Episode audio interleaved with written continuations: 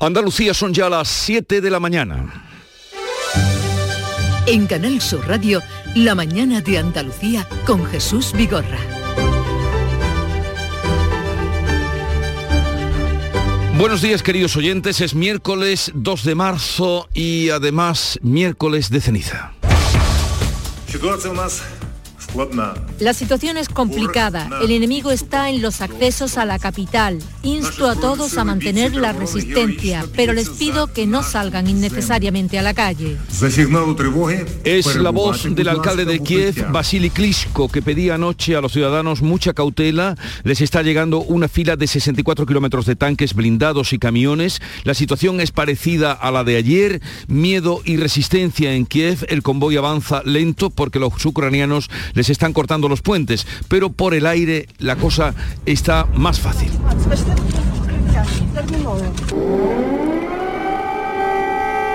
Esta noche han caído cohetes en varias ciudades sobre viviendas y residencias, sobre civiles. Nada de eso le va a salir gratis al dictador de Moscú.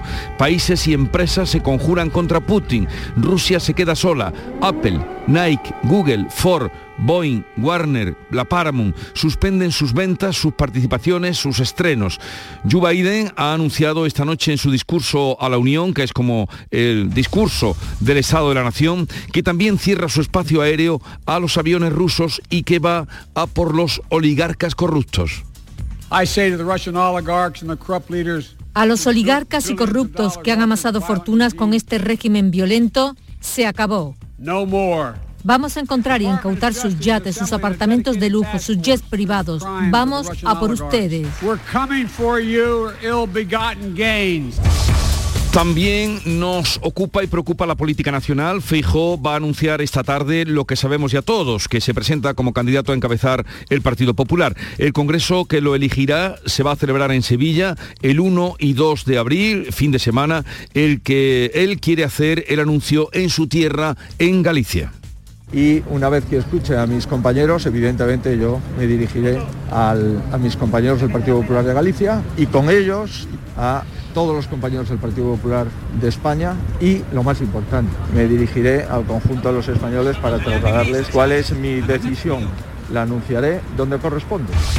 Tenemos que lamentar también la muerte de una joven de Utrera en Turquía. Tenía solo 17 años. Llama la atención la edad tan temprana. Fue a operarse de una reducción de estómago con su hermana. La hermana salió bien, pero ella no. El otro fallecido es un niño de 8 años por inhalación de humo en el incendio de su casa en Almonte, en Huelva. Una verdadera pena, como así lo siente su pueblo. El tiempo, sol y nubes hoy con máximas en descenso en el litoral atlántico, en ascenso en el Mediterráneo y con ligeros cambios en el resto. Vientos variables flojos.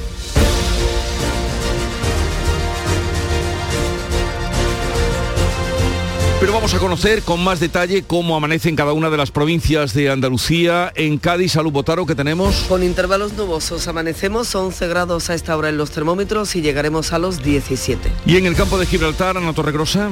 A esta hora tenemos 9 grados, esperamos una máxima de 18, cielos con nubes y claros. Pablo Cosano, ¿cómo viene el día por Jerez? Pues con cielo limpio, sin rastro de lluvia, 8 grados ahora, 22 de máxima. En Huelva, Sonia Vela.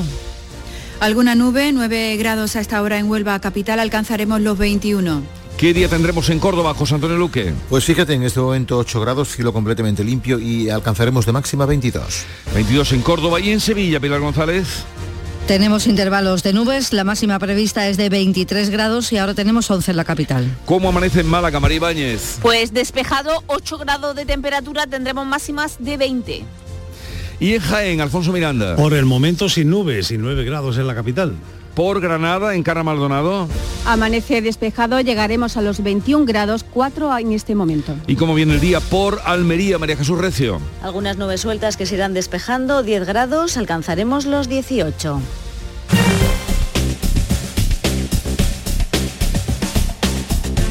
Y ahora vamos a conocer cómo está el tráfico en Andalucía, situación de las carreteras. Desde la DGT nos atiende Enrique Marchán. Buenos días. Buenos días. Comienza esta jornada de miércoles con situación tranquila en la mayor parte de carreteras andaluzas. Tráfico fluido y cómodo en todas ellas. Eso sí, como siempre, desde la Dirección General de Tráfico les pedimos mucha precaución si van al volante.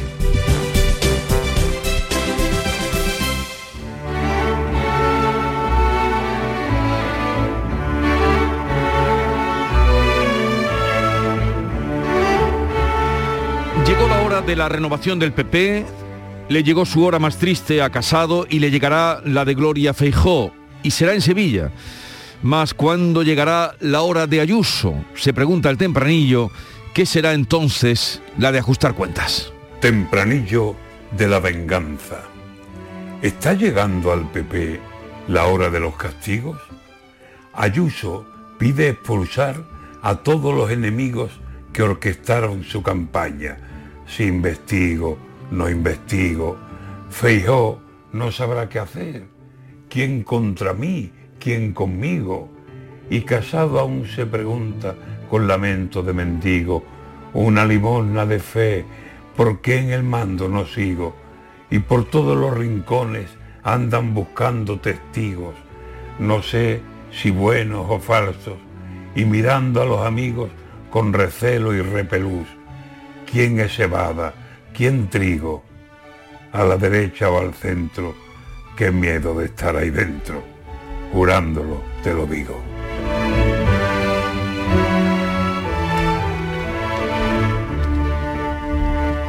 Antonio García Barbeito, que volverá con los romances perversos, hoy nos hablará de cómo las desgracias nunca vienen solas, a partir o al filo de las 10 de la mañana.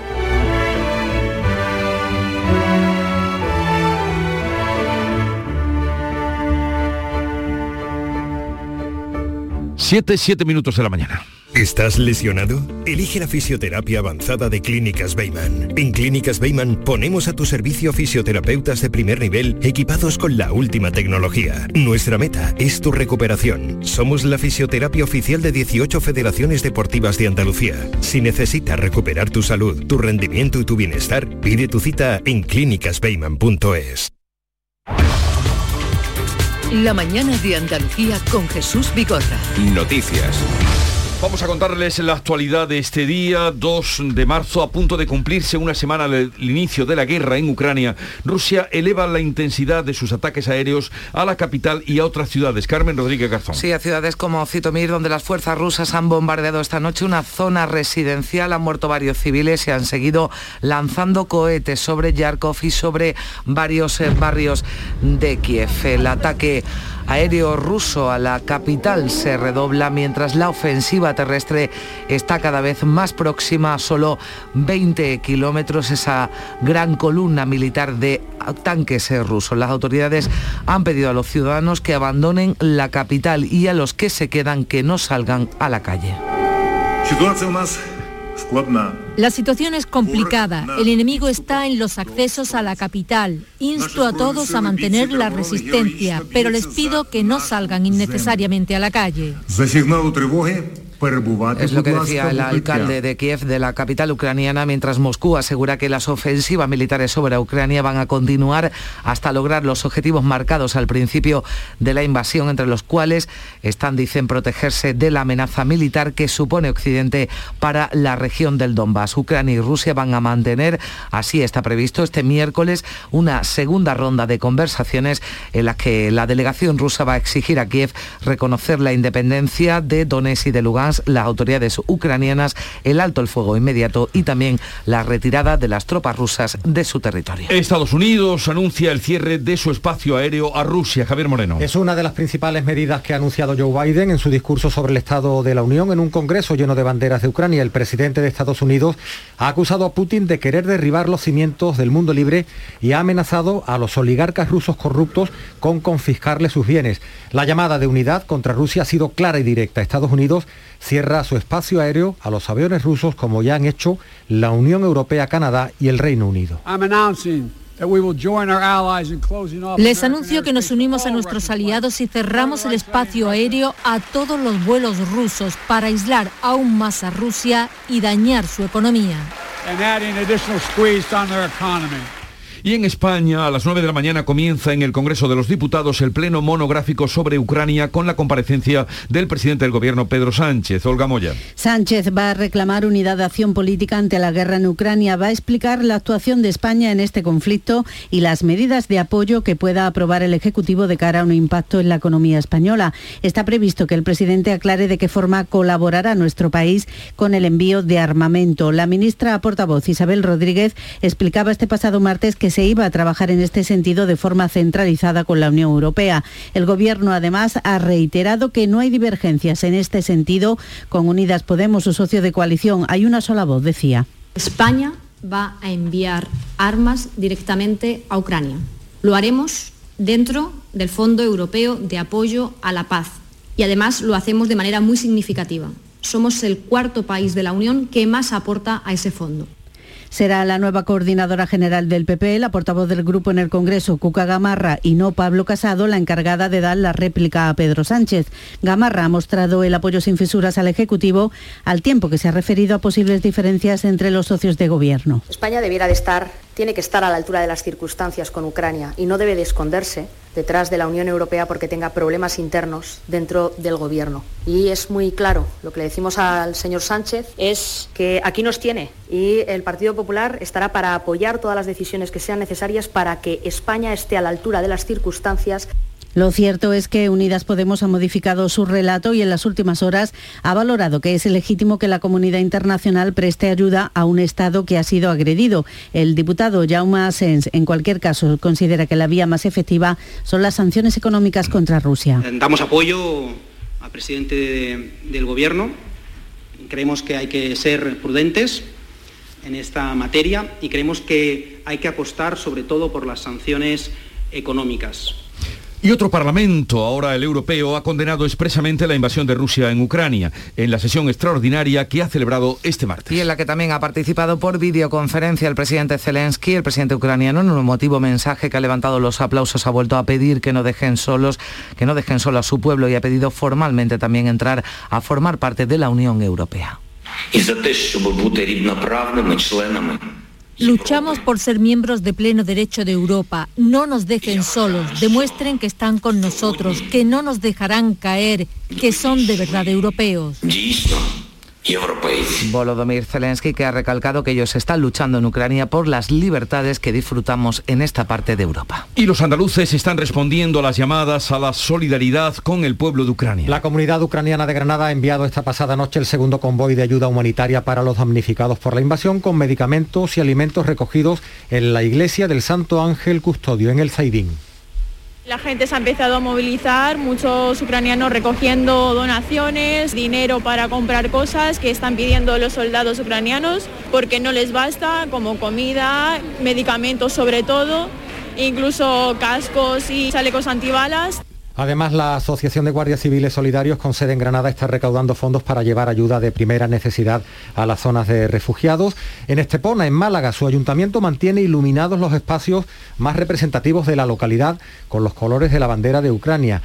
Y la plataforma Córdoba por la Paz se ha concentrado este martes para exigir la inmediata retirada de las tropas rusas. Según la ONU, 12 millones de personas van a necesitar ayuda humanitaria en Ucrania tras la invasión rusa y puede haber hasta 4 millones de refugiados en los países pues de esas movilizaciones que se están dando en Andalucía para ayudar a Ucrania, hablaremos con Esvilana Kramarenko, que es la cónsul de Ucrania eh, para Andalucía, eh, Murcia e Islas Canarias. El Partido Popular ha iniciado ya su etapa de transición hasta la celebración del Congreso Extraordinario, que será finalmente en Sevilla el primer fin de semana de abril y en el que Pablo Casado será relevado como presidente del partido. La portavoz del grupo parlamentario, Cuca Gamarra, será quien lleve las riendas del día a día hasta que haya una nueva dirección. El valenciano Esteban González Pons, que fuera vicesecretario de Comunicación con Rajoy y actualmente eurodiputado, garantiza neutralidad, respeto y transparencia en un proceso que ha calificado como de reinicio. Cuando el teléfono móvil, el ordenador, en algún momento nos produce fallos, apagamos y encendemos. El Partido Popular no refundarse, pero ha llegado a un punto en el que necesita reiniciarse para seguir siendo el motor del futuro de España. Y será esta tarde cuando Alberto Núñez Feijo anuncie su decisión sobre si será candidato para liderar el Partido Popular. Ha animado a presentarse a quien quiera hacerlo. Seré respetuoso con todo ello y vuelvo a reiterar, aquella compañera o compañero que quiera presentarse a presidente del partido es su momento y que no tengan miedo. El adiós de Pablo Casado ha sido breve, prácticamente sin reproches y dando por sentado que apoyará a la nueva dirección y a Núñez Feijó en particular. Sí, el ya ex líder popular ha dicho que no merecía los ataques que recibió por parte de los que él mismo dio poder, a los que él mismo dio poder en el partido. Y decía además que se va con la conciencia tranquila. Lamento todo lo que haya hecho mal y la situación que han sufrido durante esta semana nuestros militantes y votantes. Y también siento, tengo que decirlo, la reacción que he tenido que sufrir, que es inédita en nuestra historia democrática y que creo sinceramente que no merezco. El presidente andaluz, Juanma Moreno, va a ser clave en el diseño del futuro del PP. Ha sido un referente para pacificar la batalla interna y también para facilitar una salida a Casado sin ajuste de cuentas. En Madrid, el presidente andaluz se ha felicitado por haber superado esa batalla y ha pedido a todos generosidad y unidad de cara al Congreso Extraordinario de Sevilla. Si todos aplicamos generosidad, sensatez, sentido común, pues esto va a salir bien. Por tanto, yo soy optimista y creo que afortunadamente ya tenemos encauzado el conflicto y ahora lo que toca es remar, salir cuanto antes de esta situación, hacer un congreso, un congreso de unidad en el que tenemos que salir reforzado como alternativa política al gobierno de Sánchez y marcar objetivos y de futuro. Vamos con otro asunto. Andalucía pedirá este miércoles en la Interterritorial de Salud que se eliminen de forma progresiva las mascarillas en las aulas. Así lo anunciaba el consejero de Salud, Jesús Aguirre, aquí, en la mañana de Andalucía de Canal Sur Radio. Eh, la propuesta que hacemos nosotros es quitar tanto las la, cuarentenas, el aislamiento como la mascarilla de forma paulatina en esos grupos de edades y que sea ya una normalidad después de Semana Santa. La Junta ha eliminado además las limitaciones en las visitas y salidas en residencias de mayores que desde este miércoles se efectuarán según la normativa que tuviera cada centro antes de la pandemia. Otra novedad es que desde ahora se va a permitir realizar las visitas dentro de las habitaciones de los residentes, recomendando eso sí que estén bien ventiladas con el uso de mascarillas y manteniendo distancia física como norma general. Atendemos ahora la evolución de la pandemia, en la que Andalucía sigue reduciendo su tasa de incidencia COVID, 30 puntos menos que el lunes y se sitúa ya en 339 casos por 100.000 habitantes. Este martes se han notificado 1.128 nuevos positivos y 5 fallecidos. Estamos ante los datos más bajos desde mediados de diciembre y ya hay tres provincias, Huelva, Cádiz y Almería, en nivel de alerta cero. En el conjunto del país, la incidencia se encuentra encuentra cerca de los 500 casos por 100.000 habitantes. En concreto, la cifra es 515, próxima que se sitúe en nivel de riesgo alto. Actualmente es muy alto. El impacto de la sexta ola sigue en descenso. También la ocupación hospitalaria. De 18.000 ingresados a principios de febrero, la cifra está ahora en algo menos de 6.500. Y ante la más que preocupante falta de lluvias, el Consejo de Gobierno aprueba este miércoles un decálogo para agricultores y ganaderos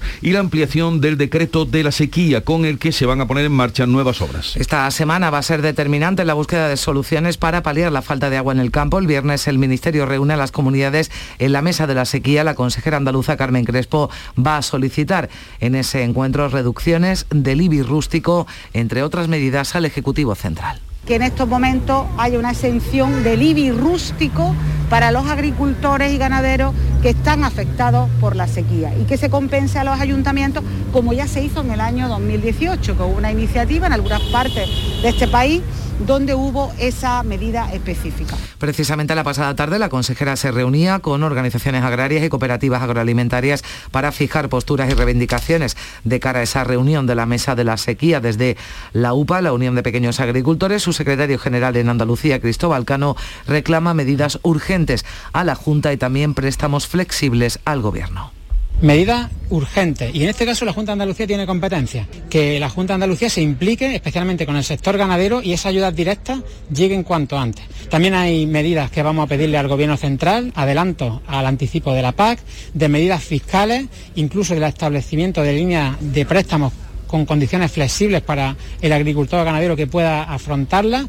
Y atentos hoy porque conoceremos los datos del paro y la afiliación de febrero. En enero, con el fin de los contratos de Navidad y las rebajas, la afiliación cayó en 197.000 personas en todo el país y el desempleo subió en Andalucía en 19.000 personas. Andalucía tenía hace un mes 805.000 desempleados registrados en los servicios públicos de empleo. Precisamente hoy la vicepresidenta y ministra de Trabajo, Yolanda Díaz, va a estar en Andalucía, va a estar en Sevilla. Participa junto a las secretarias generales de UGT y de Comisiones Obreras en Andalucía, Carmen Castilla y Nuria López, en un debate sobre la reforma laboral que se celebra en la Facultad de Derecho de la Hispalense. Y Unidas Podemos reclamará este miércoles en el Congreso que se ponga ya fecha al debate de su propuesta para crear una comisión parlamentaria que investigue los abusos de menores en el seno de la Iglesia Católica. 7, 20 minutos de la mañana. La información de tu equipo. Los deportistas de los clubes que son noticia. Los entrenamientos y fichajes. Las voces de los protagonistas. El deporte local y las noticias que buscas de tu equipo están en la jugada de Canal Sur Radio. De lunes a jueves desde la una de la tarde. Quédate en Canal Sur Radio, la radio de Andalucía.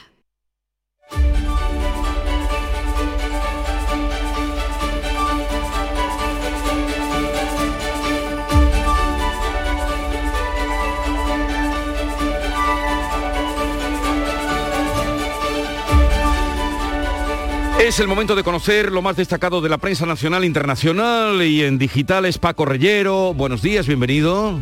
Buenos días Jesús, son las 7 y 20 en la vanguardia encontramos en la fotografía de portada la crudeza de la guerra con un grupo de voluntarios retirando el cuerpo de una de las víctimas del ataque ruso contra el ayuntamiento de Kharkiv, la segunda ciudad de Ucrania. En el mundo, Putin machaca a Kiev para arrodillar a Zelensky. La fotografía del mundo es del bombardeo de la torre de televisión ucraniana por parte de las tropas rusas que acabó con la vida de cinco personas y cortó las emisiones. En la foto muy dura, muy explícita, vemos a un bombero que intenta apagar uno de los cadáveres que se calcina en esos momentos. ¿Qué hay en la mente de Putin? Es la tribuna de Nina Khrushcheva para distintos medios internacionales. Anthony Bebor escribe La paranoia de Putin, considera el célebre historiador militar, el autor de Stalingrado, de Berlín o de la Segunda Guerra Mundial, que el dirigente ruso es un dictador inestable con el mayor arsenal de armas nucleares del mundo,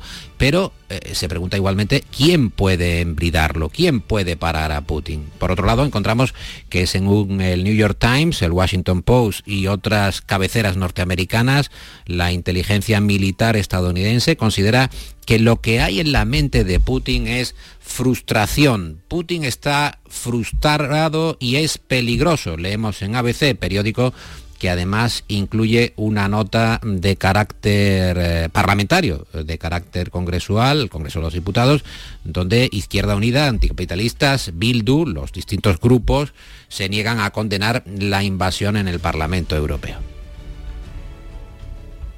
El digital del español abre su edición con el discurso de la Unión, lo que viene a ser eh, el discurso del Estado de la Nación del presidente norteamericano Joe Biden. Sí, Biden que ha prometido infligir dolor a Vladimir Putin, no tiene ni idea de lo que se le viene encima, anuncia Además, el presidente norteamericano el cierre del espacio aéreo a las compañías rusas y asegura que va a perseguir a los oligarcas en su primer discurso del Estado de la Unión. En el diario.es leemos firmado por Andrew Ruth un análisis donde se lee que los rusos se enfrentan a un punto sin retorno para su economía. El daño ya está hecho en el mundo. Por cierto, encabezan su edición de hoy con esta frase de Quinto Septimio Tertuliano. Vuestra crueldad es eh, nuestra gloria. Una sentencia de Septimio Tertuliano. Destacadas en toda la prensa las palabras del presidente ucraniano en el plenario de la Unión Europea por videoconferencia.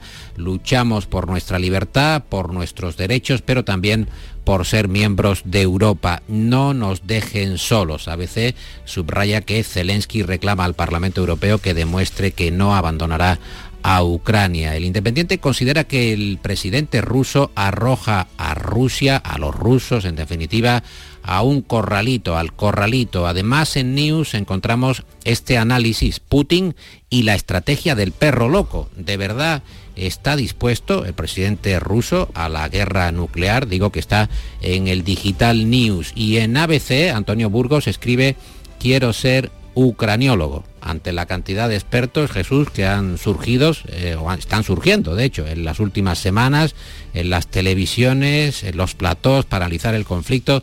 Escribe Burgos que estos ucraniólogos de plató son los mismos que hace nada lo sabían todos sobre el volcán. Sí, pero eso ya es así. y mañana y anteriormente de la pandemia. O sea, que esto es así. Es un clásico. bueno, ¿cómo recoge la prensa el discurso de despedida de Pablo Casado y la convocatoria del Congreso del PP que será en Sevilla? En la portada de ABC, que es para Pablo Casado, lo vemos de espalda a la cámara, siendo aplaudido por la plana mayor de su partido. Titulan que el adiós a Casado no aplaca a Ayuso. La presidenta madrileña pide la expulsión de quienes ordenaron espiarla ante 400 cargos electos del PP que respaldan ya a Feijó y ovacionan el discurso de despedida del presidente saliente. Siento la reacción que he tenido que sufrir y que no merezco. Eran eh, algunas de las palabras de Pablo Casado que destacan en ABC. En Infolibre creen que la coalición de varones y el trumpismo de Ayuso aplazan la batalla ideológica en el PP a la espera de lo que haga Feijó, si es que eh, acaba llegando, que todos dan por hecho de que sí, que va a decir sí, adelante, quiero ser o voy a ser el presidente del Partido Popular. En el mundo leemos que Feijó arropa a Díaz Ayuso después de su ataque contra Casado, la presidenta madrileña que carga contra el todavía líder del PP por intentar destruirla y pide la expulsión de los conspiradores. El varón gallego que cierra filas con ella, no tenemos ninguna duda sobre su honorabilidad, la defenderemos. Eran palabras mm. eh, de González Pons. En La Razón, Feijo, que exhibe fuerza en el PP y desactiva eh, posibles alternativas. El editorial del país que se titula PP, Espadas en Alto, de donde leemos esta frase. Díaz Ayuso sabotea el acuerdo tácito y apresurado del PP para intentar superar cuanto antes el trauma sufrido. Y en ABC, ya que estamos mencionando también ese diario, apuntan que en el PP ven posible que Vox entre en el gobierno de Castilla y León si antes acuerdan el programa. Bueno, pues vamos ahora con eh, la actualidad deportiva porque ya está por aquí Nuria Gaciño. Buenos días. Muy buenos días.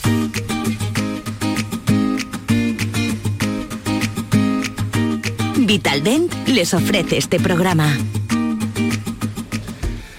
Semana de Copa donde sabremos si el Betis estará en la final de abril en el Estadio de la Cartuja. Será mañana cuando a las 9 se enfrenten el Benito Villamarín al Rayo Vallecano con la ventaja del 1 a 2 de la ida.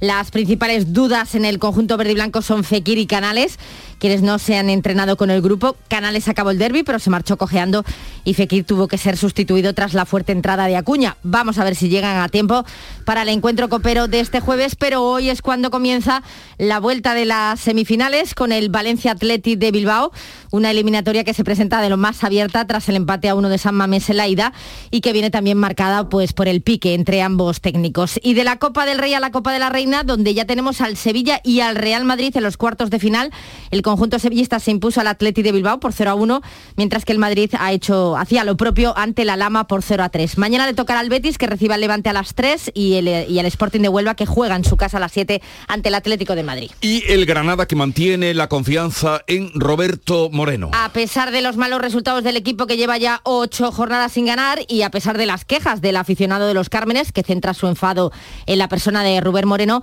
este continuará al frente del banquillo granadinista, así que lo vamos a ver el próximo sábado dirigir al equipo ante el Valencia en Mestalla. El Granada que además emitía un comunicado condenando los insultos racistas que recibió el pasado lunes el jugador del Cádiz, Carlos Acapo, al ser sustituido en ese Granada-Cádiz. También los ha condenado la Liga, que va a denunciar ante la Fiscalía, mientras que el club granadino y la policía estrechan el cerco sobre el aficionado que profirió dichos insultos. Además, pendientes hoy de la selección femenina de balonmano, vuelve hoy a la acción. A las seis se mide a Hungría en el primero de los dos enfrentamientos de la fase clasificatoria para el Campeonato de Europa. En Vitaldent, este mes, 15% de descuento en tu tratamiento dental. Porque sabemos que tu sonrisa no tiene precio. ¿Cuál? ¿Mi sonrisa? ¿Será la mía? Oye, ¿y la mía? Claro, la vuestra y la de todos. Hacer sonreír a los demás no cuesta tanto. Pide cita en el 900-101-001 y ven a Vitaldent. Escucha, Nuria, no te lo pierdas el cierre de hoy, eh, que tiene lo suyo. Paco.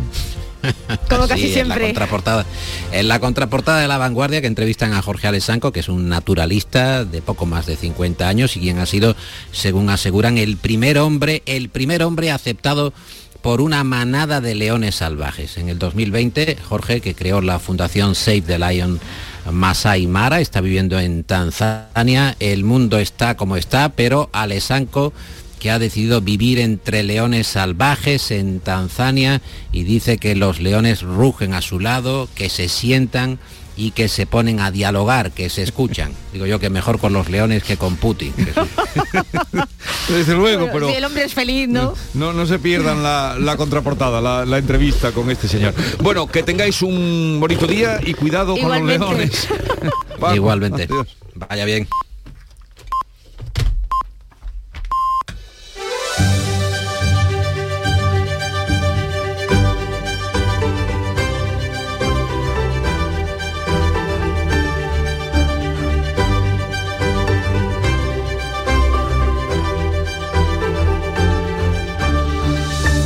En Canal Sur Radio, La mañana de Andalucía con Jesús Vigorra.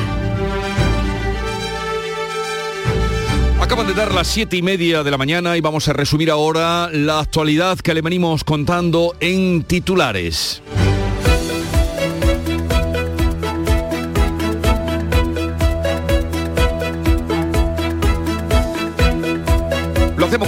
Moreno y estos son los titulares que contiene la actualidad del día. Séptimo día de guerra en Ucrania. Los ataques aéreos no han cesado esta noche mientras la ofensiva terrestre avanza hacia Kiev. La larguísima columna de 64 kilómetros de tanques avanza con lentitud. Los ucranianos les han cortado los puentes mientras por aire los cohetes rusos siguen matando civiles. Ucrania y Rusia mantendrán este miércoles una segunda ronda de conversaciones. Moscú exigirá a Kiev reconocer la independencia de Donetsk y Lugansk. Las autoridades ucranianas el alto el fuego inmediato y la retirada de las tropas rusas del territorio. Pedro Sánchez va a explicar hoy en el Congreso de los Diputados la posición de España en el conflicto bélico. El gobierno sí que va a enviar finalmente armamento. Lo hará a través del Fondo Europeo de Apoyo a la Paz y Defensa. Reforzará el contingente de la OTAN en Letonia con 150 soldados más. Apple, Nike, Google, Ford y Harley Davidson, entre otros, suspenden la venta de sus productos en Rusia. Warner, Universal y Paramount se unen a Disney y no estrenarán sus películas en el país. Estados Unidos también cierra su espacio aéreo a los aviones rusos. Sevilla acogerá los días 1 y 2 de abril el Congreso Extraordinario del PP que elegirá el próximo presidente del partido. El presidente Alberto Núñez Feijóo comunicará hoy desde Galicia que se presenta candidato a suceder a Pablo Casado. Andalucía notifica cinco muertes por COVID en la última jornada. España 473 desde el viernes. Mejor, mejoran todos los indicadores de la pandemia. Almería, Cádiz y Huelva pasan a nivel cero de alerta. Las demás provincias permanecen todavía en nivel 1 y salud. Elimina ya las limitaciones a las visitas y salidas en residencias y centros de día. Fin a las cuarentenas de los contactos estrechos por COVID. Desde el sábado solo tendrán que aislarse las personas contagiadas. La Junta llevará hoy al Consejo Interterritorial de Salud a la retirada de mascarillas en los colegios.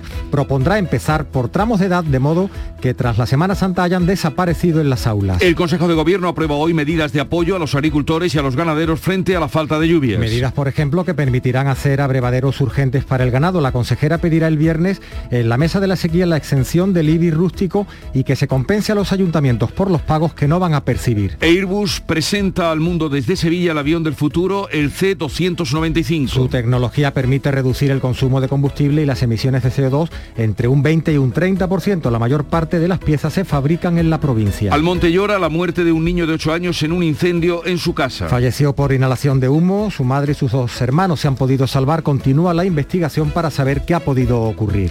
Y en cuanto al tiempo, ¿qué podemos decir? Pues Jesús, hoy esperamos cielos poco nubosos en Andalucía con intervalos de nubes medias y altas. También se esperan brumas y posibles bancos de niebla matinales en el extremo occidental y en sierras del noroeste. Las temperaturas mínimas suben y bajan las máximas en el litoral atlántico, en ascenso en el litoral mediterráneo y con ligeros cambios en el resto. Vientos variables y flojos. 7.33 minutos de la mañana. Enseguida estamos con las claves económicas que nos trae Paco Vocero. No te creo. Que la tarjeta Mastercard profesional de Cajamar no tiene comisión de emisión y además te bonifica con 50 euros en tu primera compra de ese importe o superior durante febrero y marzo. Como lo oyes, solicítala antes del 31 de marzo y date prisa que vuelan. Es solo para las primeras 900 contrataciones. Tarjeta emitida por Cajamar Caja Rural. Más información en nuestra web y oficinas. Es real, se llama Mastercard Profesional. Frutos secos Reyes, mucho más que pipas. Disfruta con nuestra deliciosa variedad de frutos secos, snacks y golosinas en los más de 35.000 puntos de venta que tenemos en Andalucía o en frutosecorreyes.es. Ah, y ahora con tu pedido a partir de 20 euros, te los llevamos a casa gratis. Frutos secos Reyes, tus frutos secos de siempre. Las claves económicas con Paco Bocero. Paco, buenos días. Buenos días, Jesús. ¿Qué tal? Oye, ¿qué claves económicas tenemos para hoy? Pues mira, llegamos hoy a la publicación de los datos de empleo, afiliación y paro registrado, que como sabemos eh, se dan a conocer el día 2 de cada mes o posterior, si el 1 cae en festivo o fin de semana y antes habéis comentado. También llegamos a la publicación del IPC de la zona euro y a la cascada de declaraciones que vamos a tener al respecto. Vamos a comenzar por las opiniones de los representantes del Banco Central Europeo y lo que pueden o no pueden valorar al respecto. Y se va a prestar atención a un dato, a los resultados de una reunión y a una comparecencia importante. Los datos sobre la evolución turística que va a dar a conocer mm. el INE, los resultados o conclusiones de la reunión que van a mantener a mediodía los ministros de Agricultura de la Unión Europea para abordar el problema de los precios y el desabastecimiento derivados de la invasión rusa. Y la comparecencia, la de Jerome Powell, presidente de la Reserva Federal, ante el Congreso estadounidense, de la que los mercados y los gobiernos van a estar muy pendientes. Bueno, muy bien, una agenda suficientemente completa con la guerra, eso sí, de fondo. Eh, sin duda, y vamos a comenzar por los datos de empleo y paro registrados. Según el avance que a mitad de mes suele hacer el ministro de Seguridad Social, febrero podría finalizar con 21.000 nuevos afiliados. De confirmarse, sería el décimo mes consecutivo en positivo y una subida de afiliación destacable, ya que febrero es el mes más corto del año, y dejaría casi en 20 millones de trabajadores en activo la cifra general. En concreto, llegaríamos a unos 19.918.726 personas ocupadas. En este sentido, Randstad publicó ayer su informe trimestral sobre la evolución del mercado laboral en España y considera que este año los desempleados se situarán por debajo de los 3 millones de personas por primera vez desde 2008, con una tasa de paro final del 12,5%. Esta cifra de confirmarse, pues superarían efectivamente los 20 millones de cotizantes que hemos comentado antes. Pero no obstante, importante, este informe no recoge el impacto de la guerra en la economía. Nuestras pensiones futuras y los pensionistas de ahora lo agradecen. Sin duda. Un detalle importante que iremos viendo y al que estaremos atentos. Eh, ¿Qué más tenemos, Paco? Pues vamos a dar, mira, un repaso al sector del motor, desde turismos a motocicletas, que es muy importante en la economía española. Y vamos a hacerlo con los datos que se dieron a conocer ayer por parte de las asociaciones de fabricantes, ANFAC, los concesionarios Faconauto y los vendedores Gambán. Las matriculaciones de turismo y todo terreno en España se incrementaron en febrero un 6,57%, con 62.103 unidades vendidas sobre febrero de 2021. Un pequeño avance que de cualquier forma, fíjate, se ha bastante lejos de la cifra del año previo a la pandemia. En concreto, y según la información de las propias fuentes, fue un 38% menos que en febrero de 2019. Pero fíjate, siguiendo a la misma al mismo sector, las furgonetas cayeron un 27% en febrero, con apenas 9.500 unidades entregadas. Y para acabar con las cifras del motor, resulta que las matriculaciones de motocicletas aumentaron un 21,9% en febrero, según la asociación representativa de este segmento una cuestión bastante curiosa. Sí, sí, desde luego curioso mm, y lo llamativo, ¿no? Eh, aumenta la y tal vez a lo mejor tiene que ver el, calor que está haciendo, el tiempo primaveral eh, eh, para ese aumento de las motocicletas, no sé. hay estudios, tiene, desde luego, para todos los hay. Una cosa, sobre todo está afectando a la economía, pero algún sector, algún producto en concreto, Paco, que se verá afectado o se ha visto ya, además de los carburantes, lógicamente, por la guerra de Ucrania. Pues mira, te voy a tomar lo que acabas de comentar del buen tiempo y la motocicleta. Eh, en el caso que tenemos, nos pueden, tenemos aquí un problema con los precios de las materias primas alimenticias, especialmente las que tienen que ver con los cereales, que vamos a ver un repunto, podemos ver un repunte importantísimo de los precios, porque eh, Ucrania es uno de los grandes exportadores de cereales del mundo y el factor importante que te quería decir tenemos una enorme sequía que no sabemos cómo se va a resolver. Y eso va a complicar la situación bastante más en materia de precios. Seguiremos hablando en futuros días también de esa repercusión, eh, no, esas muchas repercusiones que va a tener la guerra y si se prolonga más. Paco, hasta mañana, que tengas un bonito día. Igualmente, Jesús, hasta mañana. En Canal Sur Radio, por tu salud, responde siempre a tus dudas. Hoy un programa especial, Ayuda a Ucrania se han puesto en marcha iniciativas solidarias en farmacias, clínicas, hospitales para recoger medicamentos y material sanitario. También queremos conocer tu propia solidaridad, la de tu barrio, la de tu pueblo. Y contaremos con destacados especialistas que nos hablarán de lo más necesario en estos momentos. Envíanos tus consultas desde ya en una nota de voz al 616-135-135. 616-135-135. Por tu salud. De lunes a viernes, desde las 6 de la tarde, con Enrique Jesús Moreno. Súmate a Canal Sur Radio, la radio de Andalucía.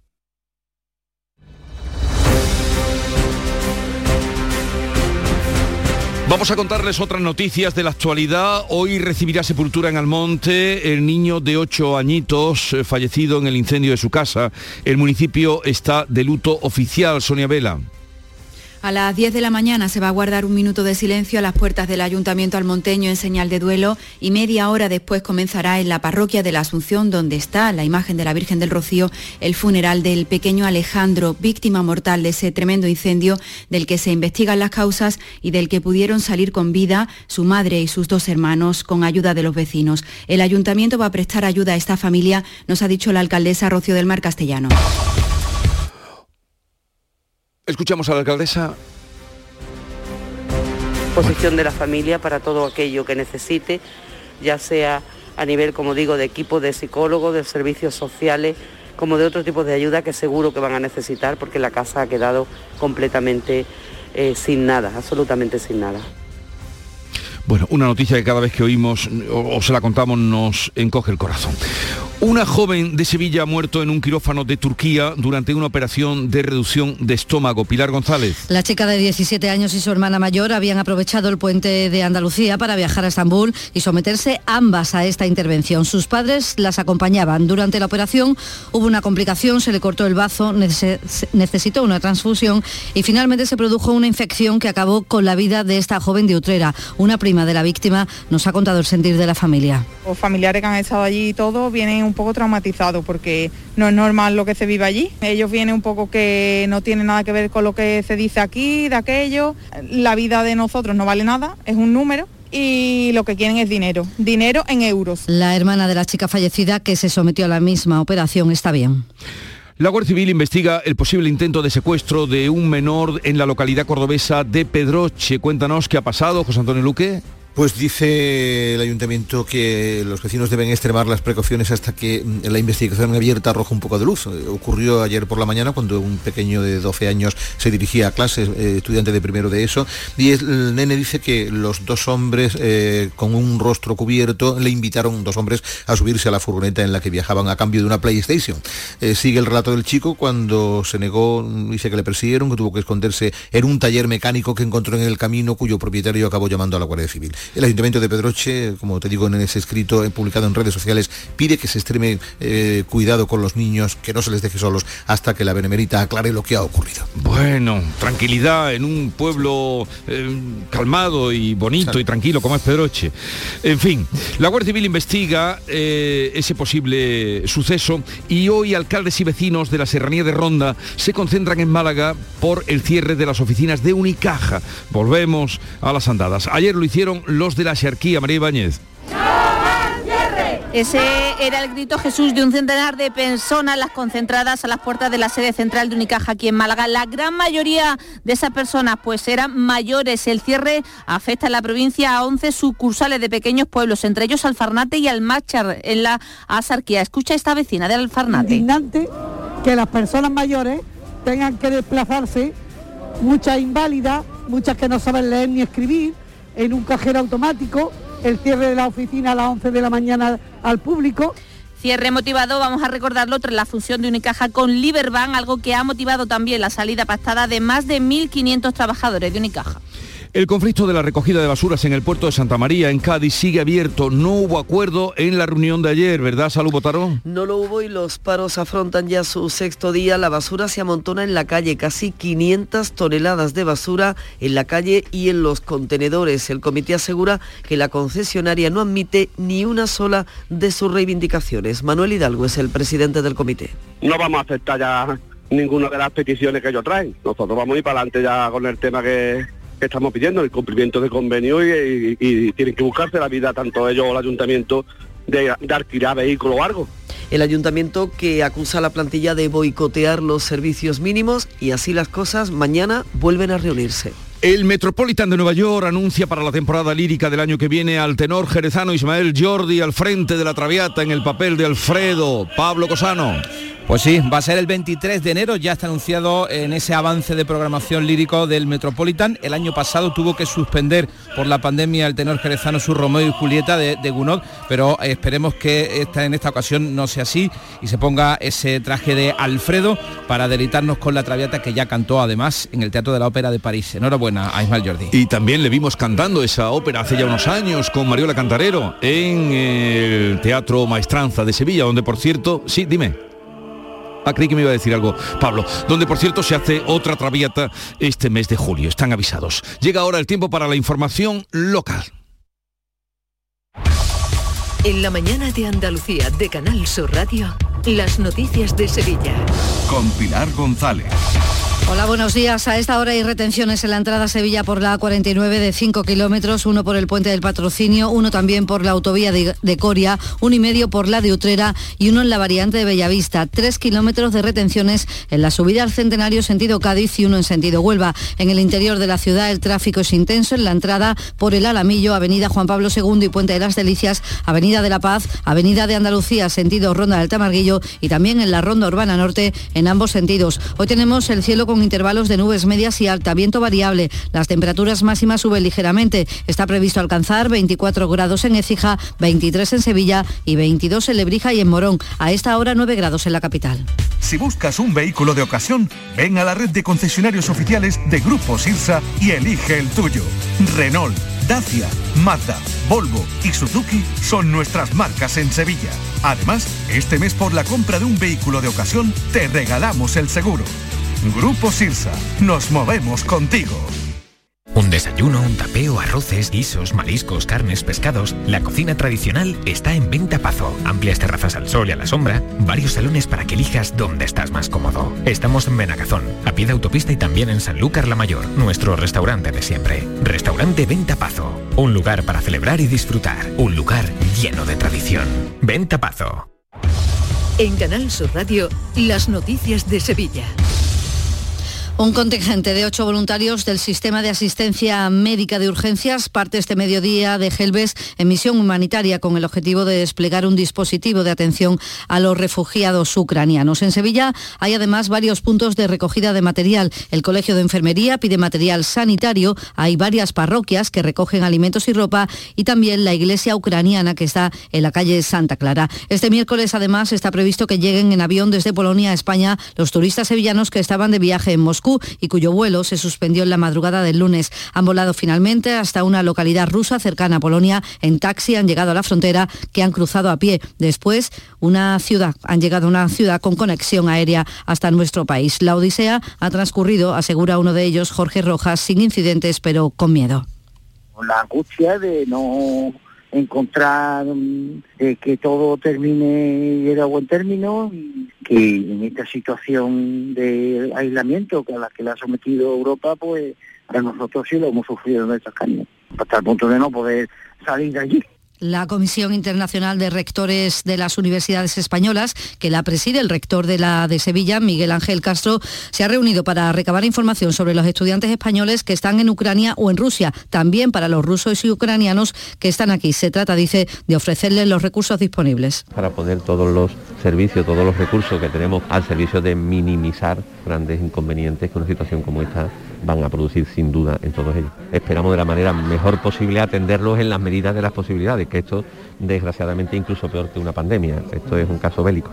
Hablamos de coronavirus. Todos los distritos sanitarios de Sevilla se mantienen en nivel 1 de alerta por COVID. Salud solo ha sumado 64 contagios en los últimos tres días y un fallecido. La incidencia baja a 261 casos por 100.000 habitantes, la menor de toda Andalucía. Con esta situación, el consejero de Salud, Jesús Aguirre, espera, lo dice aquí en Canal Sur Radio, que tanto la Semana Santa como la feria se puedan celebrar con las mínimas restricciones. Posiblemente no habrá ninguna restricción más que la de mascarilla en la bulla, como he dicho antes. Y las precauciones propias y a lo mejor en costaleros eh, una prueba previa para tranquilidad de los demás que van debajo del paso y yo creo que poquita cosa más.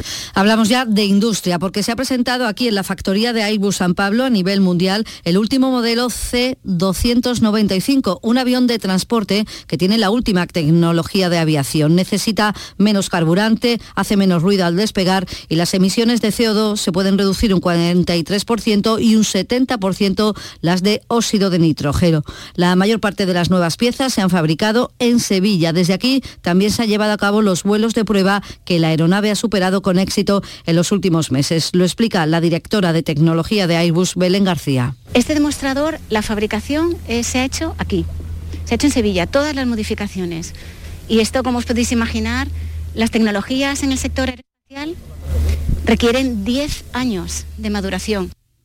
Y empresarios y sindicatos han unido sus fuerzas en Sevilla para evitar que la empresa Santa Bárbara, en Alcalá de Guadaira, dedicada a la fabricación de vehículos blindados, se lleve la producción a Asturias. El lunes se van a reunir con la ministra de Defensa. El presidente de la patronal hispalense, Miguel Rus, ha destacado la necesidad de mantener y ampliar el tejido empresarial para que produzca al menos el 20% del PIB de nuestra provincia. Necesitamos todo el apoyo que sea necesario para la industria, facilitar ya no solo las industrias, que vengan nuevas industrias, sino para mí siempre es mucho más importante las que están, ayudarles a que se mantengan y a que crezcan en inversión y en empleo.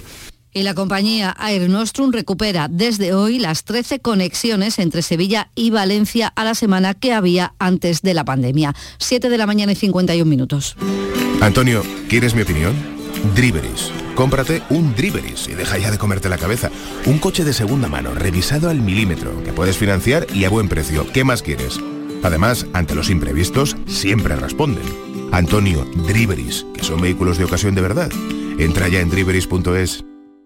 La sombra, la sombra. Don Manuel Hidalgo, responsable de ventas de Tordos Quitasol, nos informa. En esta época del año podemos instalar con comodidad todo tipo de tordos y carpas en todos los modelos y sistemas, tordos con motor y tordos automáticos. Pero eso saldrá carísimo. Ese es un error, José Antonio. Estamos con precios en promoción y con facilidades de pago. No me diga más. Llámenos al 954 33 29 88. Recuerde, 954 33 29 88 y olvídese de aquello ya tan lejano de... Leopoldo, échame el tordo. Y pase a la modernidad, a... Corrito, dale al botoncito. Tordos y carpas quitasol, la sombra de Sevilla. La sombra, la sombra. Las noticias de Sevilla. Canal Sur Radio. La policía local ha reconstruido el accidente de tráfico en el que falleció una menor de 16 años al chocar el vehículo en el que iba contra una farola de una rotonda de la isla de la Cartuja, en la capital. Los agentes han realizado mediciones para estudiar la velocidad del coche y si hubo o no frenada. La joven fallecida iba sin cinturón, sentada en brazos de su hermano en el asiento del copiloto. El conductor superaba la tasa de alcohol permitida. Y la Policía Nacional ha detenido en la estación de autobuses de Alicante a un hombre de 28 años que atropelló a finales de enero en la ronda del Tamarguillo a un motorista que quedó gravemente herido. El conductor del ciclomotor eh, tuvo que ser operado de urgencia. El detenido tiene una treintena de antecedentes y utilizaba identidades falsas. Según el portavoz policial Juan Magalviz, en la investigación ha sido determinante la colaboración ciudadana y también la grabación que realizó un taxista. El conductor del vehículo se dio la fuga, pero los hechos fueron grabados por la cámara del coche de un taxista que comenzó a perseguir al vehículo implicado en los hechos. El coche figuraba como sustraído en una empresa de alquiler de Madrid desde el pasado mes de noviembre.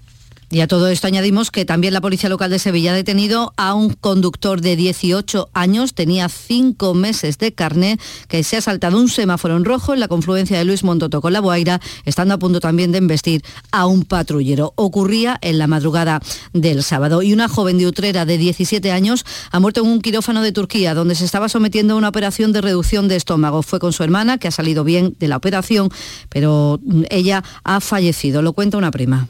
Los familiares que han estado allí y todo vienen un poco traumatizados porque no es normal lo que se vive allí. Ellos vienen un poco que no tienen nada que ver con lo que se dice aquí, de aquello. La vida de nosotros no vale nada, es un número y lo que quieren es dinero, dinero en euros. Más asuntos. La plataforma Salva tus árboles de Sevilla ha convocado hoy una manifestación para protestar por la tala de más de 200 árboles por las obras de ampliación del tranvía desde San Bernardo hasta Santa Justa. Lo cuenta su portavoz Joaquín Guerra la actuación es, mayor de la que se dice, porque hay una obra que parece ser que no se va a ejecutar ahora, que es la que afecta al tramo de la Montajal, porque hay que hacer un expediente de Macesa que lleva adjudicado más de un año, porque hay que modificar los colectores que interrumpen precisamente el, el túnel y que ahí también hay más líneas arboladas. Y en cultura, las cánticas de Alfonso X el Sabio, la música de Bach y las presencias de grandes intérpretes como Jordi Sabal van a centrar la nueva edición del Festival de Música Antigua de Sevilla que se va a celebrar del 15 de marzo al 9 de abril. Captar nuevos públicos será otro de sus objetivos, por eso se va a llevar a los barrios. A esta hora tenemos 8 grados en Araal, 9 en Burguillos, 9 en Coria del Río también, 9 grados en Sevilla.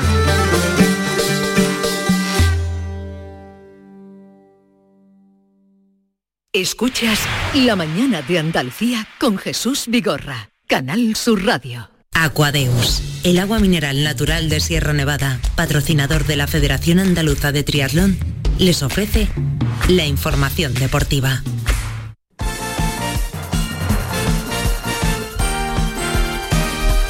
Son las 8 menos 5, tiempo ya para el deporte. Nuria Gaciño, ¿qué tal? Muy buenos días. Buenos días. Bueno, el Betis está preparando ya ese partido de vuelta de semifinales de la Copa del Rey con algunas dudas eh, importantes eh, de cara a ese encuentro, Nuria. Pues eh, para poder enfrentarse mañana a las 9 al Rayo Vallecano, con esa ventaja del 1 a 2 de la ida, se está a la espera de poder contar con Fekir y Canales, que a día de hoy son, pues eso, las principales dudas, ¿no? Con el, en el conjunto verde y blanco. Es cierto que el cántabro pudo terminar el derby, pero se marchó cojeando de Sánchez Pijuán y Fekir tuvo que ser sustituido tras la fuerte entrada de Acuña.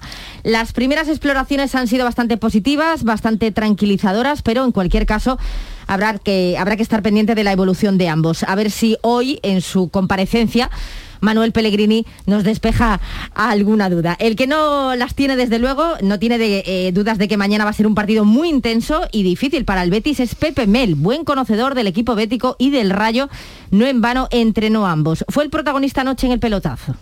No tiene un partido fácil el Betis, ¿eh? ya te lo adelanto. Porque si hay un equipo que juega alegre, que no mira hacia atrás y va hacia adelante con todo, es el Rayo. Cada vez que centre los laterales va a haber cinco o seis futbolistas para rematar dentro del área y el Betis eso lo tiene que cuidar muy bien. Y además sabe que tiene que hacer gol sí o sí, pero bueno, el Betis en su casa es sinónimo de, tranquilidad en esta temporada, haciendo las cosas bien y, y bueno, vamos a ver, va a ser un partido muy bonito. Bueno, el análisis que hacía Pepe el de ese encuentro que será mañana, pero hoy, Nuria, que recordar es la primera, mm, bueno, primer partido de semifinal, primera vuelta, ¿no? Valencia, Atleti Bilbao. A las nueve y media se ven las caras en Mestalla estos dos equipos, Valencia, Atleti de Bilbao, el, eliminatoria de lo más abierta tras el empate a uno de San Mamés en la ida, un empate que terminó con sus más y sus menos entre los jugadores y entre los técnicos. El entrenador del equipo bilbaíno, Marcelino, acusaba al Valencia de haber perdido tiempo, de ser un poco bronco y claro, ha tenido que salir Bordalás a defenderse. No voy a entrar en detalles ni en declaraciones puntuales, pero sí que ha habido declaraciones, bueno, de todo tipo, enfocadas en insinuando que el, que el Valencia Club de Fútbol, eh, bueno, el partido de ida perdió tiempo y, bueno, pues hizo cosas eh, anti, anti que no son permitidas eh, y nada más lejos de la realidad. Yo para mí eso lo interpreto como si tú intentas falsear la realidad, pues es un intento obviamente de condicionar qué buen pues, ambiente. qué bien, qué buen rollo. A ver, ¿y cómo, y cómo viene? Bueno, hoy, hoy sabremos ya quién es el primer finalista de la Copa y mañana saldremos de duda, esperemos que, que sea el Betis. Y más eh, moviditos que vienen los cuartos de final, todavía más en la Copa de, Fútbol Sala. Sí, porque aquí el Jaime Paraíso ha pedido la repetición del sorteo. El Besóquer Humantequera eh, le ha tocado en suerte el Rivera Navarro, al Betis Futsal el Albalí Valdepeñas, al Córdoba Patrimonio el ganador del Santa Coloma Osasuna Magna y por último el Jaén Paraíso se las tendrá que ver en los cuartos de final con el Cartagena. El equipo se ha pedido la repetición de este sorteo porque mantiene que según la normativa no se podrán emparejar equipos de la misma categoría mientras exista la posibilidad de enfrentamiento entre equipos de diferente.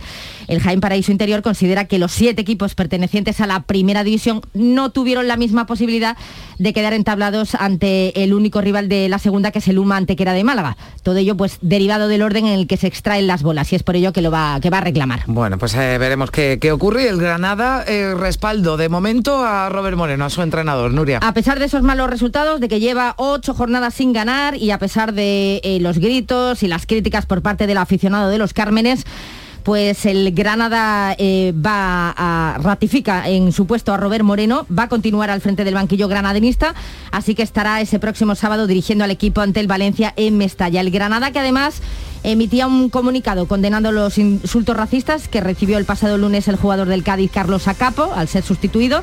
También los ha condenado la liga que denunciará ante la Fiscalía, como ya hemos dicho, y están estrechando, de hecho, el cerco sobre el aficionado en cuestión. Gracias, Nuria. Hasta aquí el deporte. Aquadeus, ahora más cerca de ti, procedente del manantial Sierra Nevada. Un agua excepcional en sabor, de mineralización débil que nace en tu región. Aquadeus Sierra Nevada es ideal para hidratar a toda la familia. Y no olvides tirar tu botella al contenedor amarillo. Aquadeus, fuente de vida, ahora también en Andalucía.